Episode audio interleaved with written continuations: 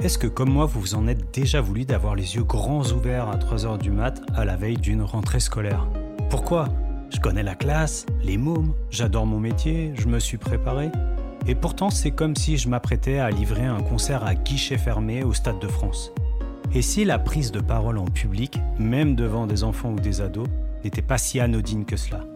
Avec Jean Sommer, coach vocal et formateur sur la prise de parole en public, on vous propose de découvrir ensemble quelques bons tuyaux pour prendre le pouvoir de votre classe avec votre voix. Je suis Fabien, bienvenue dans ce nouvel épisode d'être prof, le podcast.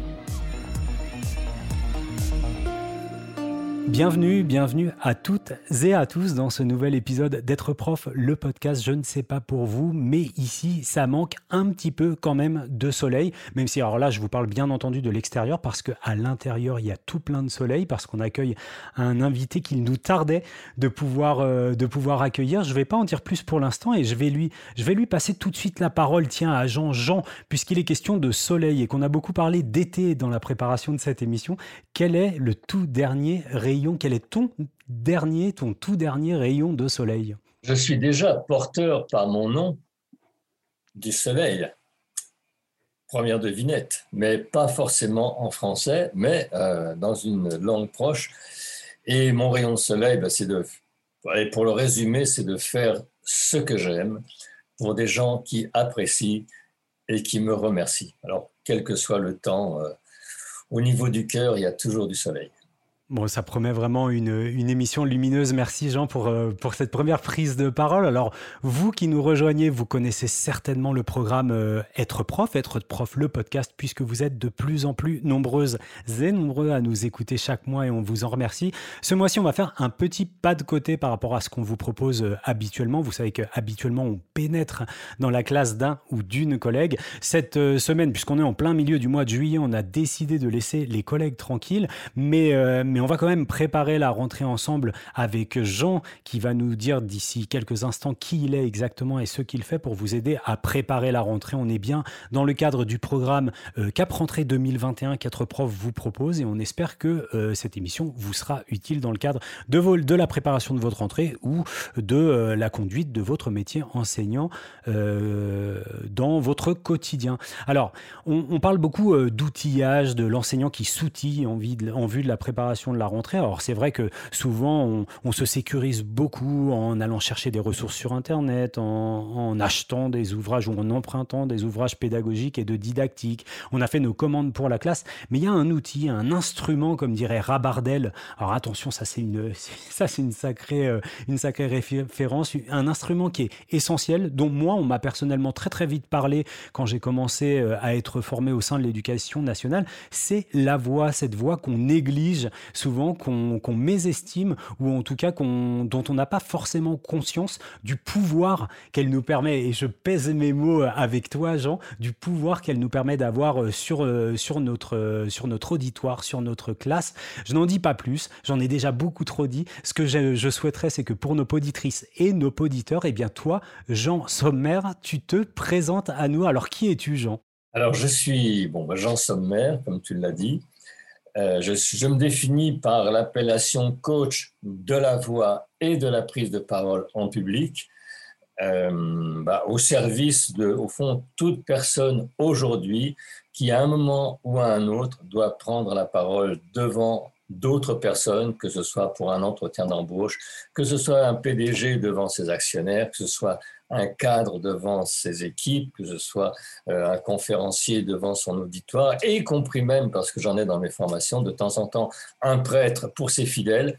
Donc, au fond, tout ce qui est oral et qui passe à travers la voix dans un monde qui est de plus en plus oral et qui évalue de plus en plus à travers la voix et la première impression.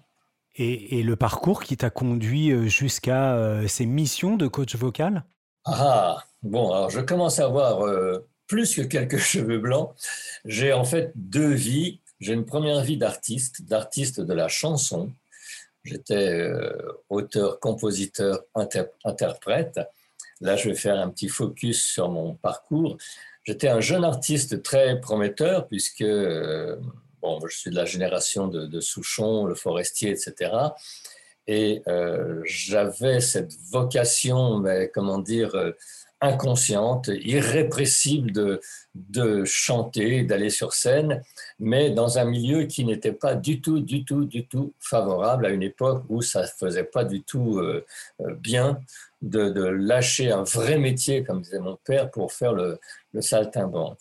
Donc j'ai fait, suis, j'ai quand même suivi ma passion et dans, à travers ma passion, euh, bah, j'ai fait des disques. J'ai beaucoup tourné avec Jean Ferrat. Je suis passé en première partie de Georges Brassens. J'ai eu à deux occasions le, prix de l'Académie Charles Cros, c'est-à-dire que j'étais un jeune artiste très prometteur.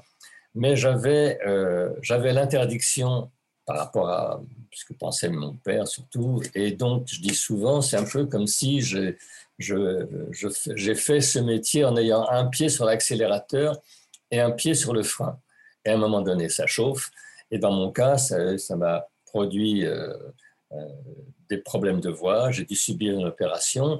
Et c'est à partir de cette opération que je me suis interrogé sur cette notion de voix, parce que jusque-là, moi, j'écrivais, je chantais, etc.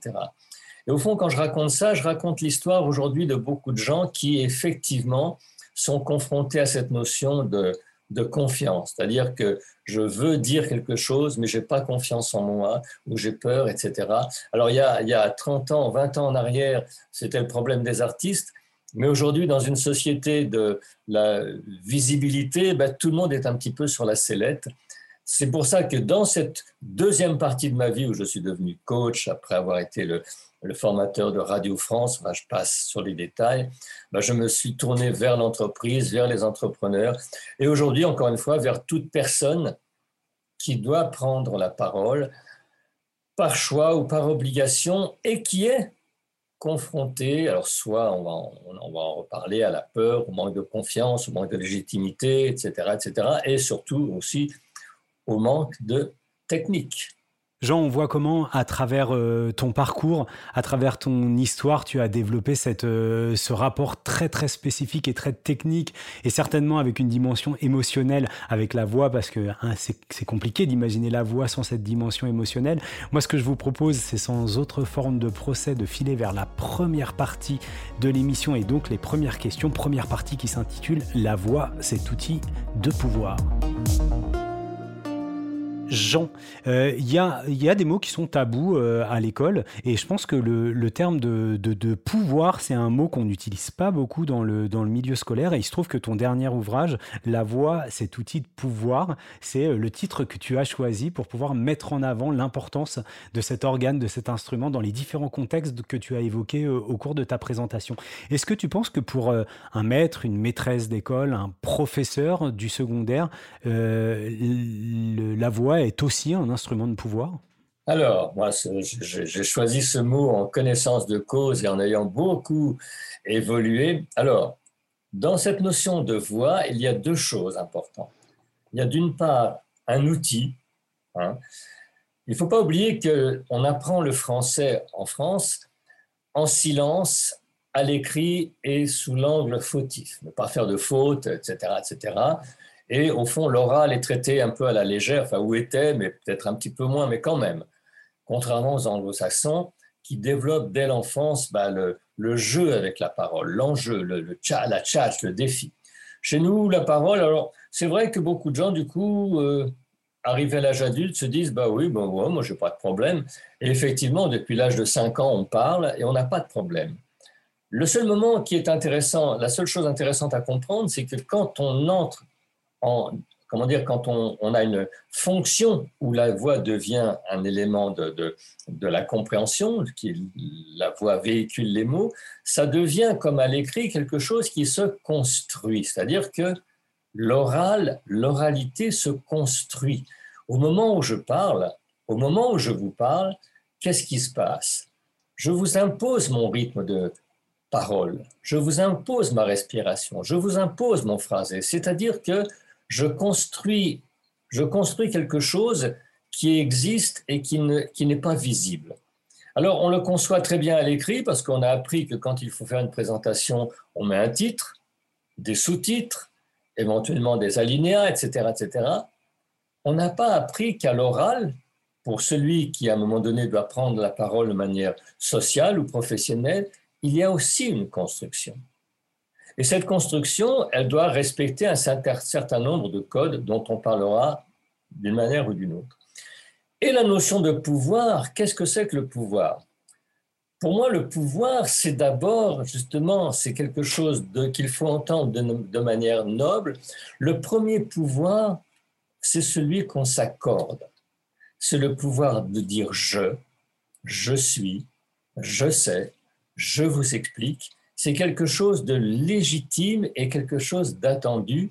Le contraire de ce qu'on nous a appris pour beaucoup de gens, ne fais pas ton intéressant, ne te mets pas en avant, laisse parler les grands, sois modeste, etc., etc. Toutes ces, toutes ces injonctions qui nous ont plutôt rétrécis.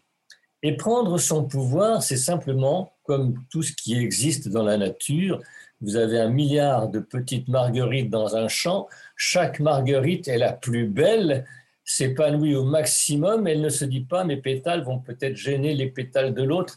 Tout le monde s'en fout dans la nature. Il n'y a pas d'oiseaux qui, je ne connais pas des oiseaux qui après 10 heures du soir se disent je vais la mettre en sourdine parce que je vais déranger les autres. Il n'y a que l'être humain pour se dire je vais peut-être déranger, je vais peut-être parler trop fort. Bref, on nous a mis en tête des freins qui ont construit quelque chose qui effectivement, quand on doit se présenter en public, lutte avec notre spontanéité. Alors, on, va y revenir, mais c'est déjà cette idée que le pouvoir, c'est simplement la qualité de la personne qui se présente face aux autres avec naturel et en confiance. Je te redéfinirai le pouvoir un peu plus précisément dans la suite. Alors du, coup, j'ai tellement peur de divulgacher la suite de l'émission que je vais m'en tenir au conducteur que, que Sony, que je salue à l'antenne, m'a aidé très généreusement avec toute l'implication qu'on le connaît à, élaborer. Est-ce que tu penses que dans le cadre des collègues, donc des enseignants, on peut dire euh, qu'il y a une, bonne voie ou une mauvaise voie pour enseigner? Alors, j'adore parce que ce sont des choses qui, là aussi, sont des constructions. Euh, nous avons tous été des bébés braillards, ok? Qu'il soit entendu que euh, tout le monde a une grande gueule quand on naît, quand on vient au monde, euh, chacun s'est exprimé sans se poser de questions. Cette voix, cette puissance, cette grande gueule, entre guillemets, qu'est-ce qu'elle est devenue à l'âge adulte? Et c'est vrai que notre voix est à chaque instant la résultante de ce qu'on est, c'est-à-dire la somme de notre éducation, de nos freins, de nos gènes, de nos conditionnements, de nos émotions, de notre forme physique, de la situation, bref. Pour beaucoup de personnes conditionnées comme nous le sommes tous, la voix ne s'est pas toujours bien placée. Beaucoup de gens, la majorité des gens pensent que leur voix, c'est leur voix. Alors quelqu'un qui parle comme ça à toute vitesse, il vous explique quelque chose où je comprends pas grand-chose, il vous dit, ben oui, moi j'ai toujours parlé comme ça, il n'y a pas de problème, pourquoi oui, C'est ma voix, ça. Bon, ok. Euh, on peut dire que quelqu'un qui parle également comme ça, qui vous dit ben Moi, je suis quelqu'un d'enthousiaste et je ne comprends pas pourquoi on me pose des questions. Bon, il peut dire que c'est sa voix. Au fond, chaque voix est une posture et ce n'est pas euh, insulter qui que ce soit de dire que notre voix n'est pas toujours posée dans sa plénitude Beaucoup de personnes vont parler, par exemple, comme je le fais avec une voix un peu plus haute, comme ça. J'ai beaucoup de gens qui viennent me voir en me disant ben Moi, je ne comprends pas, j'ai une voix un petit peu haute. Euh, je... Ces personnes sentent que leur voix n'est pas au bon endroit. Donc, ce n'est pas se dire J'ai une bonne voix ou une mauvaise voix, c'est déjà savoir est-ce que je suis dans ma vraie voix? Est-ce que je suis dans ma bonne respiration? Est-ce que je suis dans ma bonne élocution? C'est-à-dire, est-ce que déjà je connais bien cet outil et est-ce que je l'emploie de manière utile et non pas en poussant pour parler fort pour être entendu ou en me fatiguant. Donc plutôt que de se dire est-ce qu'il y a des bonnes voix et des mauvaises voix, c'est déjà savoir si chacun est dans sa voix. Ce qu'on ne nous apprend pas non plus à l'école.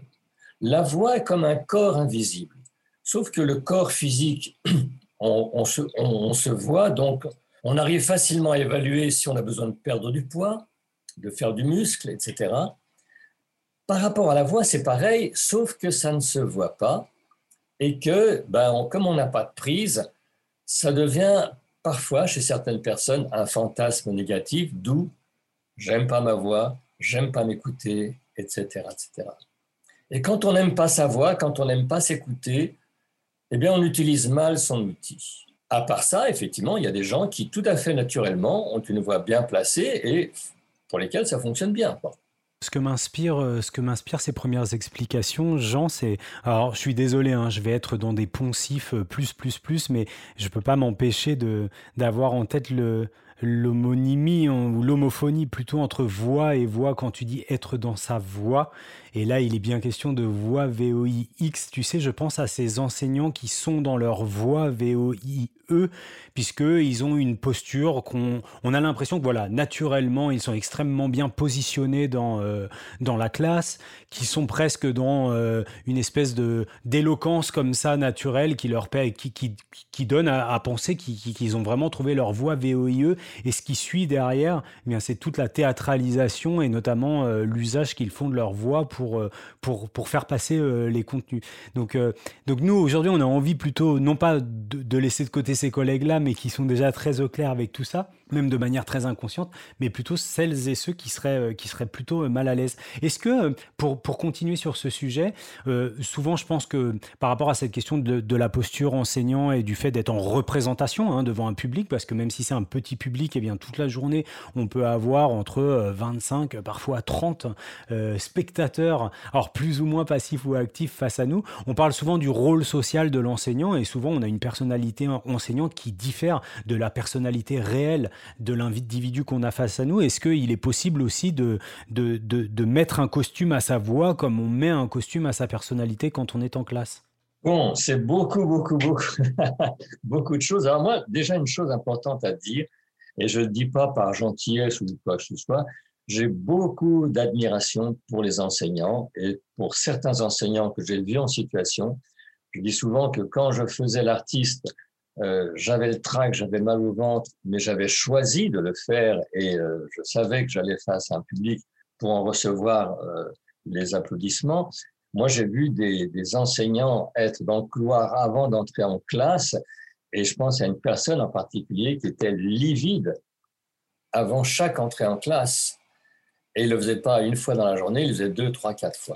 Donc, c'est vraiment dans certaines conditions, dans certaines situations, vraiment très difficile parce que l'enseignant est au front, si on peut dire. Par rapport à ta question, par rapport à la représentation, c'est en ce sens que je parle de pouvoir.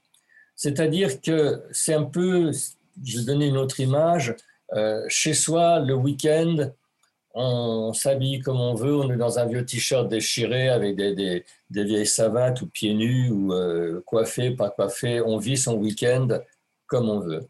Le lundi matin, que ce soit pour l'entreprise ou pour, euh, pour aller euh, donner des cours, ben, on va faire un effort. Certains vont mettre une cravate, on va se repeigner, enfin, disons qu'on va se mettre propre. On va assumer son image sociale. Bien, c'est pareil pour la voix. Il y a la voix familière, la voix que j'ai avec mes proches, mes enfants, euh, mes voisins, mes copains, etc. La voix générale, hein. le bavardage, cette voix dont on dit bah, j'ai pas de problème depuis que je suis né, pas de problème, et la voix entre guillemets en représentation, qui n'est pas une voix fabriquée. C'est simplement la voix qui fait effort pour être claire, propre, constructive. De la même manière que je fais la différence entre quelque chose que je mets sur euh, un papier ou brouillon et puis euh, euh, mes notes, etc., et l'effort que je fais pour le présenter sur un PDF, un rapport, je vais mettre un titre, je vais mettre des sous-titres, je vais peut-être mettre des couleurs. Je fais cet effort pour que la représentation soit agréable, facile et aide celui qui m'écoute. Le but, ce n'est pas d'avoir raison, c'est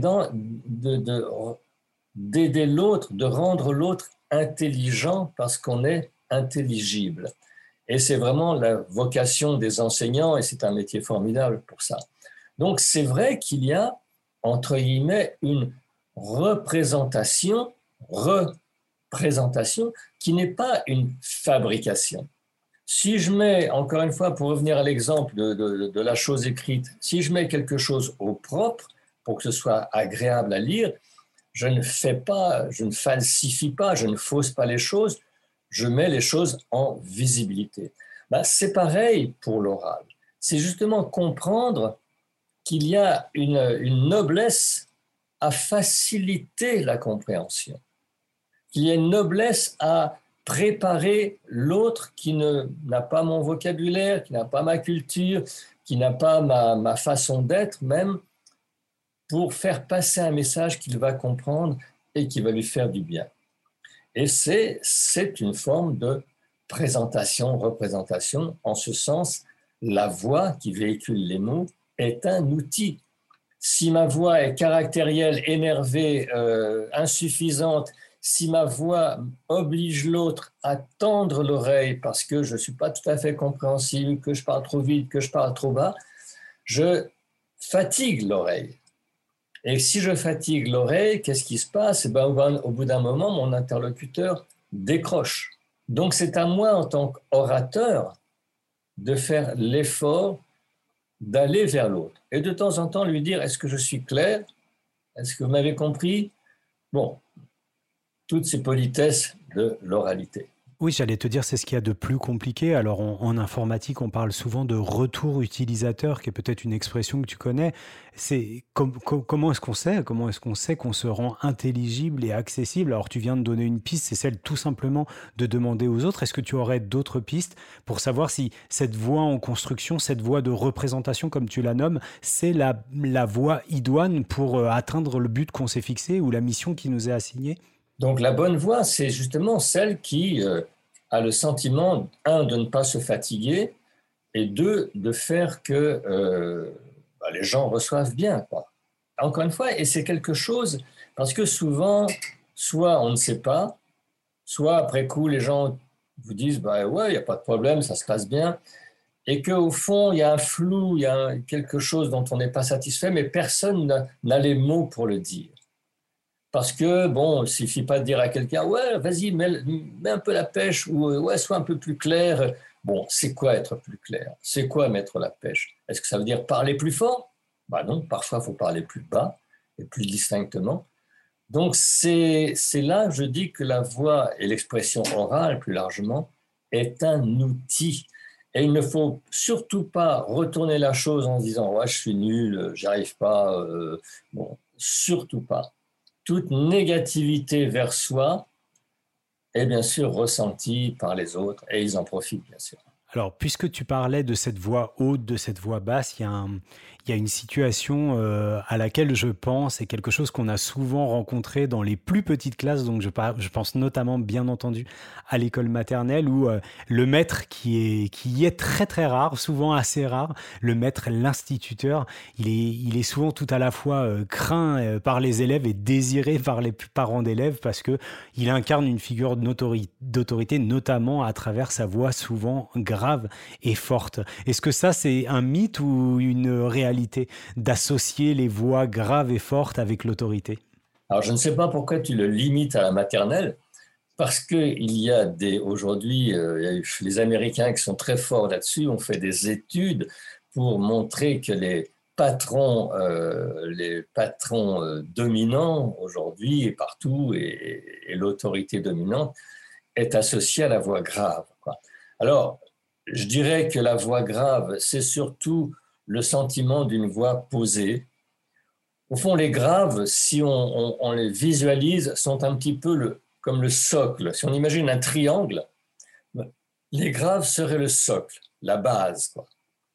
Et la voix haute serait la pointe du triangle. Alors, plus une voix est posée, plus elle va émettre de graves, c'est-à-dire de poser, de tranquilliser, voire même d'envelopper d'impressionner parce que les graves vibrent beaucoup plus lentement, plus lentement et plus physiquement, tandis que les aigus vont plus impacter, exciter, etc., etc. Les graves ou les aigus ont leur fonction tous les deux. C'est pas l'un ou l'autre, c'est l'un et l'autre. D'accord? Si je suis que dans les graves, je risque d'endormir mon public si je ne suis que dans les aigus, je vais énerver les gens, je vais, créer de l'agressivité. Au fond, une voix, c'est quelque chose qui module, qui balance.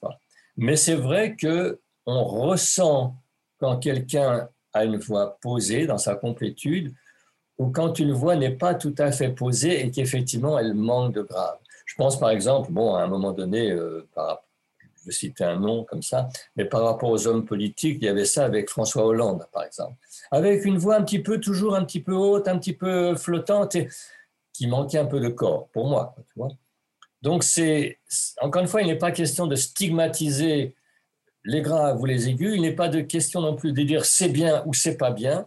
Il faut comprendre qu'il y a une notion d'équilibrage. Pour revenir à ta question, chez les petits-enfants, c'est vrai qu'une voix grave va être plus apaisante et plus proche de quelque chose qui, qui fait cocon. J'ai une question bonus autour de cette, euh, de cette notion de, de, pouvoir et de voix. Pour toi, qui habite le mieux qui, euh, qui, qui, est le plus dans sa... Quel homme de pouvoir ou quelle femme de pouvoir incarne le plus pour toi le fait d'être dans sa voix et l'utilise le mieux? Alors, je ne vais pas répondre parce que là, euh, d'abord, d'abord, il y a des choses qui sont subjectives. Moi, je dis souvent, à mes stagiaires, euh, dans mon ressenti, j'ai pas plus raison que X ou Y. Pourquoi? Par contre, ce qui fait ma différence par rapport à d'autres qui ne sont pas euh, bah, professionnels, c'est que moi, je peux mettre des mots sur ce que je ressens. C'est pas pour ça que j'ai raison, hein, ou que, mais bon, bon, je vais plutôt prendre une voix du passé qui est celle de De Gaulle, qui était une voix très très vivante, une voix qui effectivement pouvait être dans les graves, dans les aigus, et qui jouait, enfin qui était euh, très très très très vivante. Euh, oui, bon, disons justement, je, je, ne veux pas entrer dans les comparaisons. Et surtout pas, alors donc, dès qu'on parle de politique, parce que alors là, là c'est plus possible. J'ai parlé de pouvoir, pas de politique. Alors, je ne sais pas dans quelle mesure on peut faire la, corrélation entre les deux. Alors, je vais quand même faire un focus sur le mot pouvoir. Hein. Tout à l'heure, j'ai fait la différence entre l'outil voix à connaître et le pouvoir qui est la représentation. Mais le pouvoir au sens noble, c'est trois choses. Premièrement, le pouvoir, c'est un mandat. C'est-à-dire que quand tu viens parler face aux autres, il y a une raison, il y a une légitimité. Quand le professeur vient devant ses élèves, il a le mandat de l'éducation nationale, du savoir, de la communication, le prêtre devant ses fidèles, le PDG, il y a un mandat, donc une légitimité. Et il ne faut pas faire mentir cette légitimité en se disant ah non, moi je vais, non, non, moi je, suis modeste. Non, il faut l'assumer simplement. Parce que si je diminue ma légitimité en disant écoutez, je ne vais pas vous déranger, je vais faire très court, etc., au fond, je réduis quelque chose qui était simplement à dire normalement. Donc, premièrement, le mandat. Deuxièmement, deuxième dimension du pouvoir, il y a l'influence. Je sais que ça, ça, ça, ça fait tilt dans l'oreille de beaucoup de gens, comme le mot pouvoir, mais l'influence, qu'est-ce que c'est? C'est que quand je dis quelque chose, je souhaite que, ou bien ça persuade, ou bien que ça aide à comprendre, ou bien que ça entraîne, que ça motive, ou bien parce que je vais vendre quelque chose, il y a quelque chose, j'y mets quelque chose pour que ça ait un effet. Je ne parle pas comme ça au hasard dans la rue, ou je parle à des gens, à des personnes, pour que quelque chose se passe entre nous. Donc, premièrement, le mandat, deuxièmement, l'influence, et troisième chose qui va encore faire peut-être plus tilter, c'est ce que j'appelle le charme ou la personnalité. Qu'est-ce que c'est que le charme? C'est que chacun de nous est différent. Moi, je te vois, Fabien, avec un casque et une barbe que je n'ai pas, je n'ai pas le même âge. Je vois, euh, je vois notre ami Sonny à côté qui a un autre découpe. Il y aurait une femme, il y aurait. On, est tous différents. On a tous notre style. Et c'est à partir du moment où euh, on comprend qui on est, on l'assume, parce que les autres nous écoutent en nous regardant. Et c'est encore plus vrai dans une classe, quoi où déjà dans notre façon d'être, dans notre posture, euh, euh, dans notre manière de, de, de, de, marcher, de regarder, il y a quelque chose qui émane de nous, qui va émaner la confiance ou le manque de confiance, qui va émaner l'autorité au sens noble ou la crainte. Donc, cette notion de pouvoir, c'est quelque chose à prendre positivement et en connaissance de cause.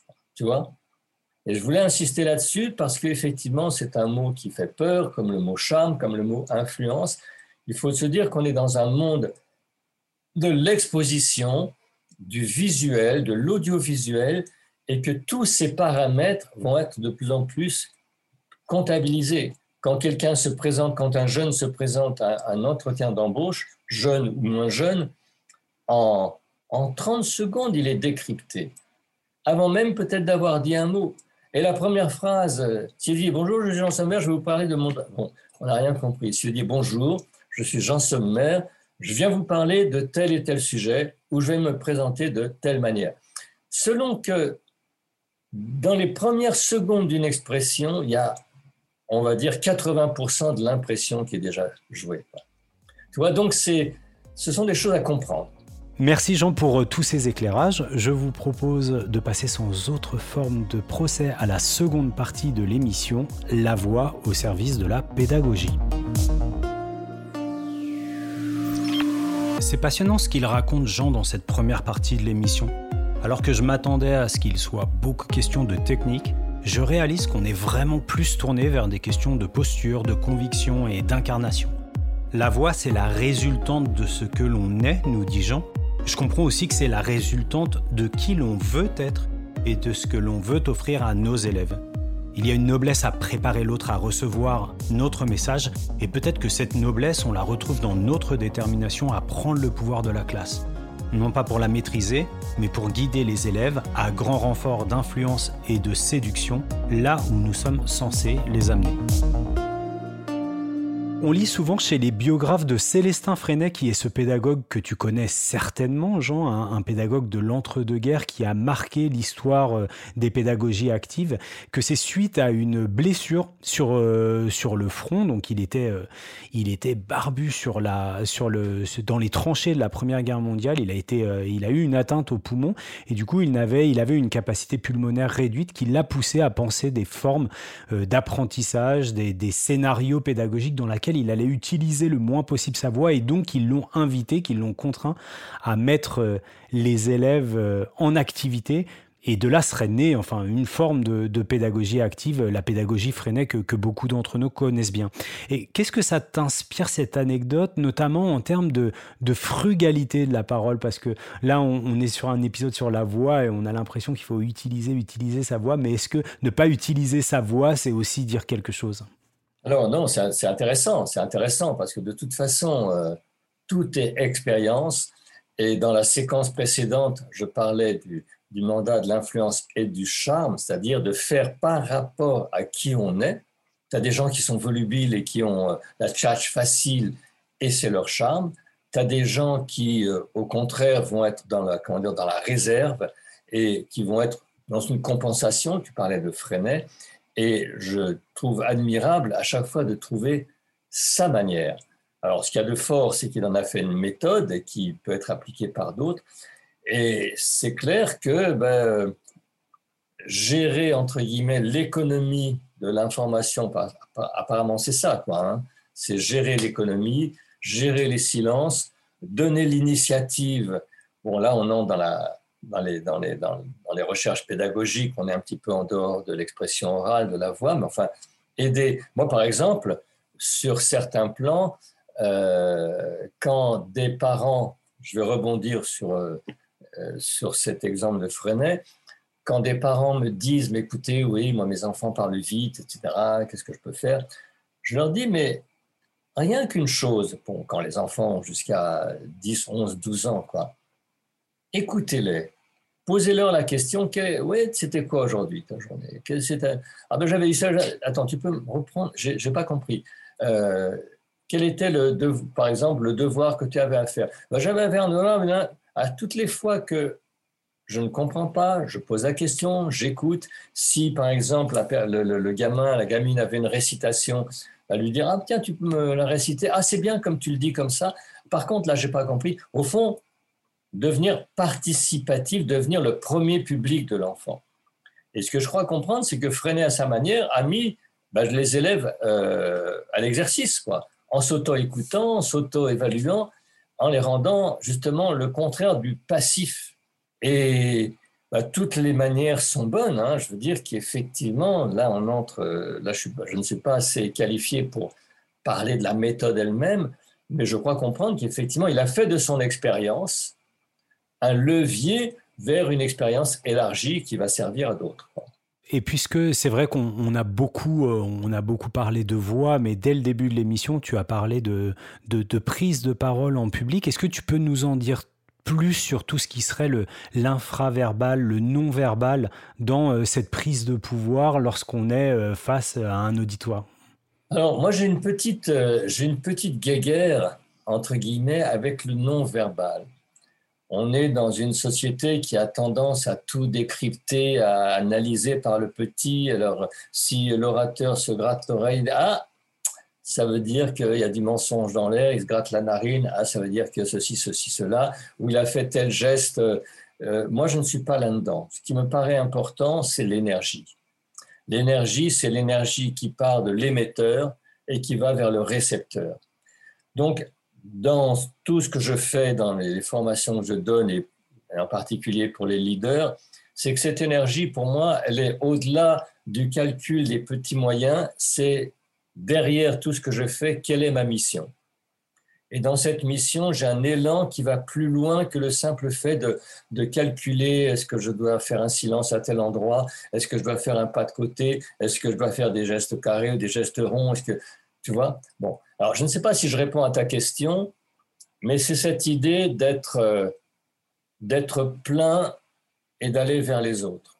Tout à l'heure, tu me demandes, tu me posais la question par rapport aux hommes politiques. Ben, il y a ceux qui, par exemple, justement, impactent au niveau de l'émotion, au niveau du cœur, au niveau de l'énergie, et ceux qui restent en surface au niveau de l'intelligence. Ben, dans une prise de parole, c'est un petit peu ça. Moi, je dis souvent aux gens, euh, la prise de parole, c'est la prise de pouvoir. Et votre pouvoir, il est infini. Et c'est, il se découpe pas en petits morceaux ou en formules. Euh, par contre, dans cette prise de pouvoir, il y a des, des, des, éléments solides. Quels sont vos appuis? C'est un peu, je compare ça à un geste sportif. Si tu dois t'élancer pour euh, pour la course à pied ou pour sauter en hauteur, quels sont tes appuis? Les starting blocks, la vision euh, de la piste et partir dans cette énergie. Donc pour un orateur, c'est quoi? C'est pour quelqu'un qui prend la parole, c'est quoi ses appuis? C'est bien sûr le sol, puisque c'est l'ancrage, c'est de là que part toute l'énergie. C'est le regard, parce que c'est dans le regard que je, que je fixe ma cible et que je, que je cible mon énergie. C'est la diction, parce que c'est à travers une diction musclée, tranquille, que je peux être entendu et m'économiser sans forcer la voix. Et c'est bien sûr de manière un peu plus subtile et profonde la respiration. Bon, pas trop entrer dans les techniques, mais au fond, c'est avoir de bons appuis pour produire une bonne énergie. Euh, moi, je te remercierais euh, pour ces premières recommandations. Alors, tu, viens de le dire un petit peu en aparté, on va pas rentrer euh, trop dans les techniques, mais, peut-être alors qu'on s'achemine vers, les toutes dernières minutes de cet entretien, est-ce que en termes de préparation, des collègues à la prise de parole en public et j'aimerais qu'on pense tous les deux très fort à ces collègue en première séquence de carrière. Tu me demandais lorsqu'on a préparé euh, l'émission ce que je mettais derrière première séquence de carrière. C'est non seulement des jeunes collègues qui arriveraient en classe, mais aussi des collègues qui sont en reconversion professionnelle. Euh, je ne sais pas si tu avais euh, trois recommandations à faire pour s'exercer ou se préparer à, cette, à ce tout nouvel exercice que va être la prise de parole devant un groupe classe d'ici, allez, 7 ou 8 semaines alors, des choses qui me viennent. une première chose pour euh, parfois calmer le trac, calmer l'émotion, sachant que la respiration comme les émotions sont gérées par un grand muscle qu'on appelle le diaphragme. Donc, faire trois, quatre ou cinq inspirations tranquilles, en conscience, inspiration, expiration, tranquillement, c'est-à-dire euh, Au fond, qu'est-ce qu'on fait? On calme l'émotion intérieure, on calme tout ce qui bouge à l'intérieur à travers une respiration consciente. D'accord? C'est une première chose. Dans la prise de parole elle-même, quand on va s'adresser aux gens, vraiment se stabiliser au niveau de l'ancrage, essayer de ne pas se dandiner, bouger. Et là, c'est important, regarder au moins au départ une personne à la fois. C'est-à-dire que s'il y a 30 élèves dans une classe ou 30 personnes, c'est pas un groupe de 30, c'est 30 fois une personne. Et le regard, c'est ce qui immédiatement qualifie l'autre. Le qualifie aussi bien pour créer la relation que pour le rassurer, que pour le valoriser. À travers mon regard, je peux aider quelqu'un ou je peux le, le, cadrer, mais que ce regard soit personnalisé. Je regarde une personne, je vais regarder une autre personne. Bon, peut-être que je ne vais pas le faire tout le temps, mais déjà euh, individualiser la relation. Ne pas considérer la classe comme un groupe et parler dans l'espace en balayant, comme on dit, non. Au contraire. Et troisièmement, euh, ça revient un peu à ce que tu disais à partir de Freinet, construire des phrases qui commencent et qui finissent. Tu vois, si je te dis euh, construire des phrases qui commencent et qui finissent parce que c'est important, parce que si je ne les, construis pas, ben, au bout d'un moment, les gens vont, tu vois, bon. Au contraire, construire des phrases qui commencent et qui finissent. Si je ne respire pas, je ne laisse pas l'autre respirer. Tu entends, je commence et j'essaye de finir pour que effectivement l'information, que chaque information percute et que ça ne devienne pas une espèce de phrase qui n'en finit pas. Ce qui peut s'expliquer, se comprendre quand il y a de la panique, quand il y a d'énervement, quand on veut tout dire, quand bref. Il vaut mieux justement moins en dire si c'est nécessaire et percuter que vouloir tout dire et, euh, et, embrouiller l'écoute. Euh, trois conseils qu'on va tenter d'appliquer, qu'on soit en classe ou qu'on ne soit pas en classe, puisqu'on parle, parle bien de prise de parole euh, en public. Jean, j'ai une, j'ai une dernière question euh, bonus, alors une avant-dernière question parce qu'il y en aura une dernière pour clore l'émission. Euh, celle-ci, tu ne l'avais, enfin en tout cas on ne l'a pas évoqué ensemble, mais quand on, parle de, quand on parle de voix, quand on parle de prise de parole en public et quand on parle d'enseignant, j'aimerais te ramener à tes souvenirs d'école. Est-ce que tu as un enseignant ou une enseignante qui te vient à l'esprit, en bien comme en mal, hein, peu importe ah oui, moi j'ai un enseignant qui m'a fait basculer quasiment. Hein. Moi j'étais, j'étais parti dans, des, dans des, études techniques. Euh, le rêve de mon père c'était que je devienne euh, dessinateur industriel. Et en, seconde technique, il y avait un prof qu'on appelait pied plat. toujours des. Et qui, euh, je me souviens, c'est drôle parce que j'ai tout, quasiment tout oublié, mais qui lui, par exemple, en bon parigot, nous racontait la vie de Beaumarchais, mais comme si c'était son copain, son voisin de quartier, quoi, tu vois, avec lequel il descendait le boulevard Beaumarchais, etc. Et, euh, et cette façon de raconter, de faire entrer, entre guillemets, dans la littérature et dans les auteurs, m'a détourné. Et, euh, et, je le remercie. Il l'a jamais su, bien sûr, mais euh, c'était vraiment, là, ça a vraiment été une bascule. Quoi. Tu te souviens de son nom? Non. Non, non, non. Monsieur, Monsieur Pied Plat. il y a longtemps, il y a longtemps, longtemps, longtemps.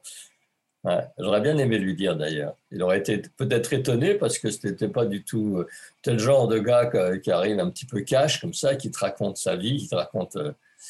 Et finalement, et, euh, pourtant dans, une classe qui était plutôt plus avec des techniques, eh ben, il, faisait, autorité. Jean, une, toute dernière question, et celle-ci, c'est vraiment la dernière question. Euh, C'était extrêmement éclairant ce que tu nous as proposé euh, au travers de ces, de ces trois quarts d'heure passés en ta compagnie. Où est-ce qu'on peut, comment et où est-ce qu'on peut poursuivre les échanges avec toi, en savoir plus sur tes propositions, sur tes modes d'accompagnement? Alors, j'ai déjà une chaîne YouTube hein, parce que effectivement, comme je sais que la voix, je l'ai souvent dit dans les interviews, la voix est un non-sujet, c'est-à-dire que pour les gens, souvent, la voix, c'est soit le chant, soit la performance. Et je me suis dit, il faut que j'explique qu'est-ce que c'est que cette voix parlée. Donc, j'ai fait une chaîne YouTube. Là, on va, doucement sur les 41 000 abonnés qui donne justement quelques conseils, qui fait le point sur ces notions de, de, de, de phrasé, de diction, de, respiration. Et je, je sais que c'est bien suivi et on est dans le concret. Ça, c'est une chose. Ça, on va dire l'information. Et donc, c'est euh, ma chaîne, c'est euh, Jean Sommer, coach vocal. Et à part ça, j'ai un site euh, sur lequel je propose des formations, soit en ligne, soit en présentiel, parce qu'une fois par, une fois par mois, pardon, je donne un week-end pour 6 euh, ou 8 personnes, ça dépend euh, si on est en Covid ou pas Covid, mais enfin voilà, en petit groupe pour transmettre les fondamentaux, que quelqu'un reparte avec du concret, avec sa boîte à outils.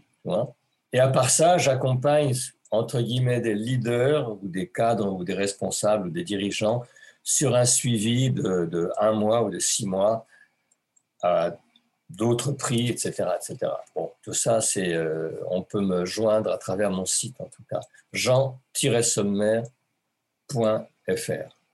Écoute, c'est bien noté, ce sera bien noté par Sony avec toute l'application qu'on lui connaît qui nous qui reportera toutes ces informations dans les notes de l'émission. C'est l'occasion de le remercier une nouvelle fois et surtout l'occasion de te remercier toi Jean pour ta disponibilité, pour ta générosité, pour ton expertise que tu as partagée au travers des quelques des quelques dizaines de minutes euh, de cette émission. Moi, j'espère pouvoir te retrouver euh, un jour peut-être à Paris dans la vraie vie, loin des écrans comme on dit.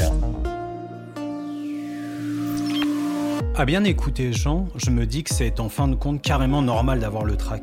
Le défi, ce n'est pas seulement de prendre la parole devant 25 ou 30 personnes, même si ce sont 30 petits êtres humains qui passent leur temps à mettre leurs doigts dans leur nez. Le défi, c'est celui de vouloir être plein et d'aller chaque jour au front pour les autres en espérant donner la meilleure version de soi-même. Au-delà des attitudes et du non-verbal, la respiration, l'ancrage et le fait de donner de l'importance à chacun de nos petits interlocuteurs sont les trois tuyaux de gens à garder en tête pour la rentrée prochaine. C'est l'occasion aussi de, remercier nos poditrices et nos poditeurs. On espère vous retrouver très très bientôt pour un prochain épisode d'être prof, le podcast. Merci à tous, prenez soin de vous. Bye bye.